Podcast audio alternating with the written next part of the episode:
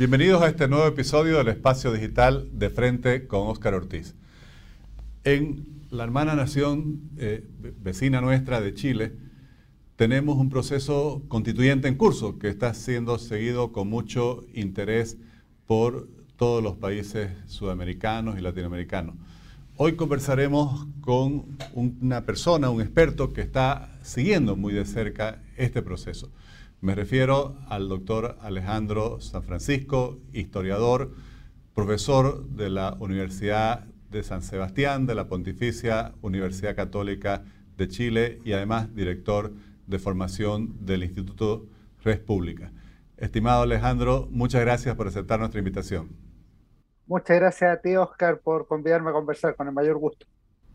Bueno, quisiera comenzar preguntándote cómo va este proceso. Leí recientemente que ya se cumplió el plazo inicial de, establecido por la ley para la constituyente, han pedido una extensión que le, de tiempo que les permitía la ley, o sea que ya falta poco para que termine el plazo que les fija la convocatoria para concluir con el texto constitucional.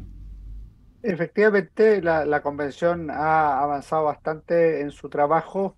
Eh, el plazo final será de 12 meses, es decir, termina en julio próximo, comenzó el 4 de julio de 2021 y, y ahora están en una fase que es final, es decir, eh, ahora en mayo, el 17 de mayo, termina el trabajo del Pleno, que es eh, el, el órgano de la convención que integran todos los convencionales que aprueba o rechaza las distintas normas propuestas y tras eso se produce eh, una etapa distinta que es de integrar, ajustar, eh, verse contradicciones o consolidar, eh, y además de fijar artículos transitorios. Eso va a ser a fines de mayo, junio y comienzos de julio. Y lo que se establece finalmente es un plebiscito de salida eh, en el cual la ciudadanía se va a expresar en favor o en contra del proyecto que le propone la Convención Constituyente y ese plebiscito será el 4 de septiembre del presente año. Bueno, y acercándonos ya entonces a la fase final de lo que debe ser la redacción, debiera tener una concertación atrás de ello, del texto, eh, ¿cuánto se ha avanzado en este proceso? O sea, el proceso está muy avanzado y, la verdad es que ya se han aprobado más de 300 artículos a la fecha. Eh, e, este es, una, es un trabajo contra reloj que han hecho los, los convencionales y, cada día tenemos noticias de que fue aprobado una, otra eh, y, distintas normas en las más diversas áreas de los derechos constitucionales, en el área orgánica del, régimen político, de manera que hoy tenemos más de 300 artículos aprobados eh, y, de esta manera que estamos esperando eh, tener las noticias finales para, para ver en qué, en qué queda la, la discusión. Eh, eh, con, la, con la aprobación de la última semana ya estaríamos llegando a 400 artículos, de manera que eh, la verdad es que no debiera quedar mucho por, por resolver al interior del, del, órgano constituyente y solo queda por, por ajustar las normas y esperar el, el resultado final. Y desde tu punto de vista, desde tu análisis, ¿cuáles son los principales elementos que caracterizan a este nuevo texto que, como mencionas, ya está prácticamente concluido. ¿Cuáles son los aspectos más polémicos o cuáles son las disposiciones que más te preocupan? A mí me parece que el proceso que ha vivido Chile es el más novedoso de toda su historia en términos constituyentes, tanto por la forma en que se gestó después de la revolución de octubre de 2019, como se canalizó a través de el acuerdo por la paz y la nueva constitución al que llegaron los distintos sectores políticos y con el plebiscito de, entrada que se fijó eh, y que permitió crear un órgano eh, constitucional de carácter paritario y con la incorporación de 17 escaños reservados para los pueblos indígenas. Eso en, en cuanto a la génesis. En cuanto al contenido, hay varias normas que han generado preocupación en la, en la ciudadanía hay una que es de carácter conceptual, que no ha, logrado ser definida de manera adecuada, que Chile comienza a definirse como un Estado plurinacional. Eh, y esa es una, es una novedad y, y, me parece a mí que ahí hay un, hay un tema que, que va a ser delicado. otro es que se eliminó el Senado, que es una institución que había acompañado al Poder Legislativo, había sido parte del Poder Legislativo, la Cámara Alta, desde los inicios de la República, ha sido eliminado y reemplazado eh, por, una, por una asamblea de las regiones.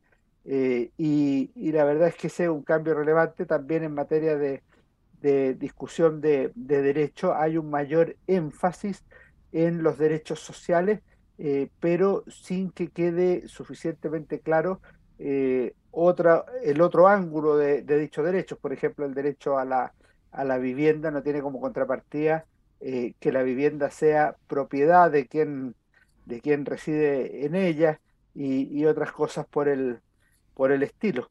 Eh, la verdad es que si uno analiza la, evolución, lo que ha ocurrido es un cambio de paradigma, es decir, por un lado hay un corte con la tradición constitucional chilena y por otro lado hay un quiebre muy grande con la, con la constitución vigente actualmente, que es la que firmó el presidente Ricardo Lagos en el 2005 como reforma a la constitución de 1980. También se establece una democracia paritaria que se le llama y hay una serie de menciones, más de 100, a los pueblos eh, originarios eh, y con una serie de, de derechos también, incluso territoriales, para los pueblos precolombinos. Y desde tu punto de vista, este nuevo marco constitucional eh, que se está configurando, ¿cómo afecta la calidad de las instituciones democráticas, de los equilibrios, de los pesos y contrapesos que caracterizan a un sistema democrático auténtico? A mí me parece que lo que, lo que va a haber es, una redefinición de la democracia. Este, esta constitución se aleja en alguna medida de lo que son las democracias occidentales y tiende a configurar una, una fórmula más latinoamericanista o, indigenista, como se le, se le ha llamado, algunos le llaman bolivariana o de otro tipo de, de fórmulas, eh, como no hay una, una organicidad o, una unidad exacta en lo, que, en lo que se ha propuesto, es más difícil medirla, no es como que, que la haya hecho, eh, qué sé yo, un, un, gobierno desde arriba, ha habido, ha habido matices y algunas negociaciones, pero, pero evidentemente no, no va a tener las características propias de una democracia occidental tradicional, va a tener escaños reservados eh, para los pueblos indígenas en algunos órganos colegiados de representación popular, de manera que se, va, se van a alterar las mayorías y, minorías en ese tipo de, de órganos y, en ese sentido al menos sería una regresión de, la, de la democracia. Eh, en, ese sentido podría haber una, un área más, más dificultosa y estas observaciones no solo han sido planteadas por personas de, de derecha o centro derecha, sino también de la antigua concertación, incluso del mundo socialista. Las noticias internacionales reflejan encuestas que indican de que el rechazo ciudadano hacia este nuevo texto constitucional está creciendo e incluso podría ocasionar que eh, triunfe la opción del rechazo a la aprobación de la nueva constitución. ¿Cómo, ves esta posibilidad? ¿Es una posibilidad real? Los datos son los siguientes. La, convención constituyente, cuando se instaló en, julio de 2021, eh, un amplio respaldo ciudadano y un, escaso rechazo. Eh, eh, el, respaldo era en torno al 60-65% de, la, ciudadanía que, apoyaba el nuevo órgano y en general era bien visto. Después tuvo unas leves bajas durante los meses siguientes, pero terminó el año al alza. Estamos hablando de diciembre de 2021, que coincidió con el triunfo de Gabriel Boric como presidente de la República. Desde febrero, marzo de este año a la fecha, es decir, a la primera semana de, de mayo de este 2022, la convención sistemáticamente ha ido bajando en la aprobación popular. Habitualmente la pregunta se hace cuánta confianza despierta en usted la convención constitucional y la segunda pregunta que se hace es qué votaría usted en el plebiscito de salida, apruebo, rechazo o no sabe o no responde. El apruebo ha ido bajando de manera sistemática, aunque eh, tenue, y el rechazo ha ido subiendo en la misma fórmula, todavía hay un número importante de personas que se mantiene eh, indefinida o, indecisa sobre qué se va a pronunciar.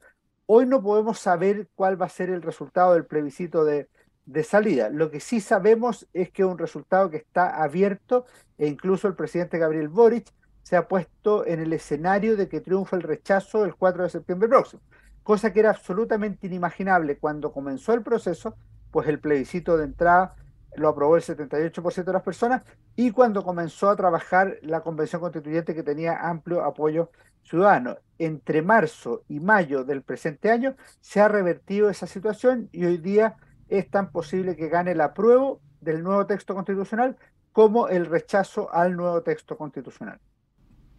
Y esto que mencionabas de que el presidente Boric también se está poniendo ya en la perspectiva eh, de que pudiera ganar la opción del rechazo, he leído que incluso estaría buscando rescatar un proyecto de reforma constitucional que había presentado algunos años atrás la expresidenta Bachelet.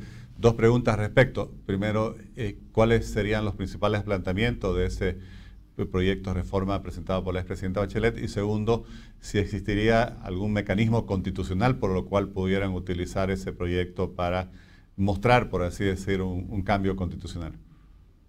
En, el caso del primer tema, eh, a mí me parece que el presidente Boric eh, ha señalado que hoy día el proyecto de la presidenta Bachelet es insuficiente, o sea, no, no estaría a la altura de las actuales circunstancias del, país. Eh, en su minuto, eh, el proyecto de la presidenta Bachelet eh, tuvo poco respaldo, poco respaldo dentro del mundo de la centroizquierda y ciertamente menos en el gobierno del presidente Sebastián Piñera y del mundo del Frente Amplio y el Partido Comunista.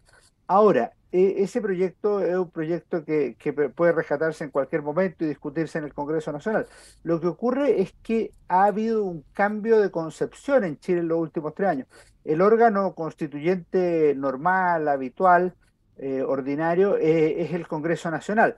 Pero cuando en noviembre de 2019 el Congreso Nacional abdicó de esa responsabilidad y la trasladó a un nuevo órgano constituyente, cambió la, el escenario político y por eso lo comienza a discutir esta nueva convención constituyente. Eh, ¿Se podría rescatar? Sí.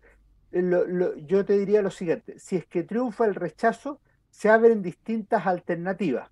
Una alternativa es restaurar el orden constitucional vigente y no hacer ningún cambio al respecto, o sea, la constitución de 2005, que es la que estoy rigiendo hoy. A mí me parece que eso no va a ser viable, o sea, hay una voluntad de cambio constitucional en la, en la ciudadanía. Lo que ocurre es que el proyecto del actual Congreso eh, de Convención Constituyente eh, ha sido mal evaluado por un sector muy, muy relevante de la población.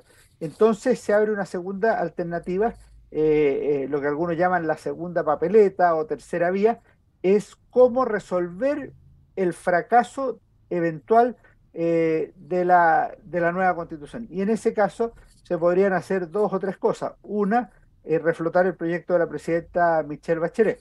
Dos, que el Congreso Nacional actúe como órgano constituyente, es decir, eh, reasuma sus funciones tradicionales. Tres, que se convoque a una nueva Asamblea Constituyente. E incluso algunos han sugerido una cuarta posibilidad, que la redacte un Congreso de expertos, más parecido a lo que fue, pero obviamente en otro escenario político, la Constitución original de 1980, eh, o incluso la de 1925 o 1833. Alejandro, y también la prensa internacional refleja una caída muy rápida, incluso por lo que leo sin parangón con lo que ha pasado con otros presidentes, de la popularidad del presidente Boric, que así como eh, ganó con, con, claridad, también hoy tiene creo que menos de la mitad de los apoyos eh, en las encuestas de opinión pública de lo que obtuvo en la elección.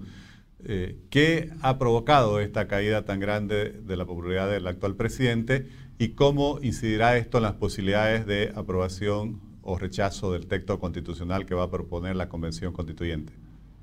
Es tal cual tú lo dices, Oscar, el presidente Boric comenzó con un, con un gran fervor, un gran respaldo popular. Eh, yo podría incluir incluso la palabra esperanza dentro del escenario político el, el 11 de marzo pasado, pero es el presidente que más ha perdido apoyo popular desde el regreso a la democracia en el primer y en el segundo mes de, gobierno. Eh, el, el, 11 de mayo el presidente Gabriel Boric cumplirá su segundo mes en la moneda y, la verdad es que tiene más del doble de rechazo que de aprobación su, su gestión. Ahora, ¿por qué se ha producido esto? Por, por varias razones. Eh, los equipos de gobierno no han funcionado bien, particularmente desde el, desde el Ministerio del Interior, eh, con la ministra Isquia Siche, ha habido muchos muchos problemas. Eh, por otro lado, eh, se ha enfrentado a la, a la, dura realidad del poder con todo lo que eso significa. El Frente Amplio y el Partido Comunista promovieron desde la oposición los retiros del 10% de los ahorros previsionales para que la gente pudiera disponer de esos recursos. Se generó eh, con esa marea populista una necesidad o un deseo en la población de contar con esos recursos y ahora en el gobierno, cuando hubo una nueva propuesta al respecto, la administración de Gabriel Boric se opuso a los retiros, de manera que eso también le costó un, un, un, respaldo dentro de, de, un sector de la, de la sociedad. Eh, por otra parte, hay áreas donde, donde la, situación del país está particularmente mal. Una es la, la delincuencia e incluso el terrorismo en sectores como la Araucanía, eh, y por otro lado la inflación. Tenemos la inflación más alta en los últimos 30 años, desde 1994, eh, ha superado el 10% eh, si uno lo mide estacionalmente en los últimos 12 meses, eh, y si bien no es comparable con la que teníamos en los años 50 o, o 60, la verdad es que desde que existe autonomía del Banco Central, en, particularmente desde 1990, es una inflación que los chilenos no estábamos acostumbrados. Y eso golpea especialmente a los sectores que viven de sus sueldos, porque cada mes eh, va disminuyendo el, salario de la población, hoy día es más difícil tener una, una vivienda, se encarecieron los créditos, eh, también hay, hay problemas con los productos de primera necesidad que han subido los precios, e incluso nos faltan los creativos que han propuesto eh, la fijación de precios para productos de primera necesidad, cuando sabemos que eso siempre termina costando desabastecimiento, mercado negro y haciendo que la enfermedad se agrave eh, producto precisamente del supuesto remedio que se le fija. ¿Y cómo influirá esta caída de la popularidad del presidente Boris, que apoyaba sostenidamente y firmemente la, constituyente, en sus posibilidades de aprobación o rechazo? Eh, muy buena la pregunta que tú haces, porque si, tú miras las líneas y las pones juntas, por ejemplo, una línea azul y una línea roja de aprobación del presidente y de la convención, prácticamente son, un, eh, son directamente proporcionales. O sea, a medida que baja el apoyo al presidente Boric, baja también el apoyo a la convención. Y por eso te comentaba que en diciembre pasado la convención llegó probablemente a su punto más alto de aprobación, precisamente cuando fue elegido el presidente Gabriel Boric. Dicho en otras palabras, si el, gobierno eh, del Frente Amplio del Partido Comunista no repunta eh, de una manera eh, importante, satisfactoria, de aquí al 4 de septiembre, evidentemente los costos no los va a pagar exclusivamente la administración del presidente Gabriel Boric, sino también la Convención Constituyente y su proyecto de nueva constitución. Por el contrario, si se produce un alza eh, relevante, eh, va a haber eh, también un nuevo apoyo a la, a la Carta Fundamental. Lo mismo pasó respecto del presidente Sebastián Piñera. Gran parte de la población se opuso a mantener el statu quo precisamente porque se oponía al gobierno de Sebastián Piñera. Estimado Alejandro, muchísimas gracias por participar en este espacio digital. Bueno, y desear pues que en Chile prevalezca la democracia y el pueblo chileno pueda tomar la mejor decisión. Muchísimas gracias. Así esperamos, Oscar, y con los mejores deseos para ti también. Ya nos veremos y cuando quieras, con la mayor disponibilidad. Muchas gracias.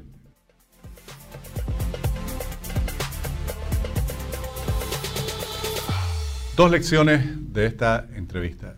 La primera, los procesos constituyentes eh, en realidad no cumplen lo que prometen porque en lugar de buscar cómo construir un mejor país con un Estado moderno, con una democracia más fuerte, lo que buscan es asegurar eh, representaciones desproporcionales para ciertos grupos políticos que buscan con eso asegurarse el control de los órganos del Estado. Por otro lado, también ver cómo hay una inmensa diferencia entre ser activista y ser estadista. El presidente Boric, quien no ha tenido un trabajo profesional en su vida, sino que pasó directamente a dirigir marchas en las calles al Congreso y a la presidencia, es el presidente que más apoyo pierde en menos de un mes, ya está en niveles inferiores al 30% de aceptación, porque está claro que cuando el populismo tiene que enfrentarse ya a la difícil tarea de gobernar una nación, eh, las promesas, las ilusiones, todo lo que fue exitoso para ganar las elecciones eh, comienza a resquebrajarse y a hacer agua. Les agradezco por habernos acompañado en este nuevo episodio del Espacio Digital de Frente con Oscar Ortiz.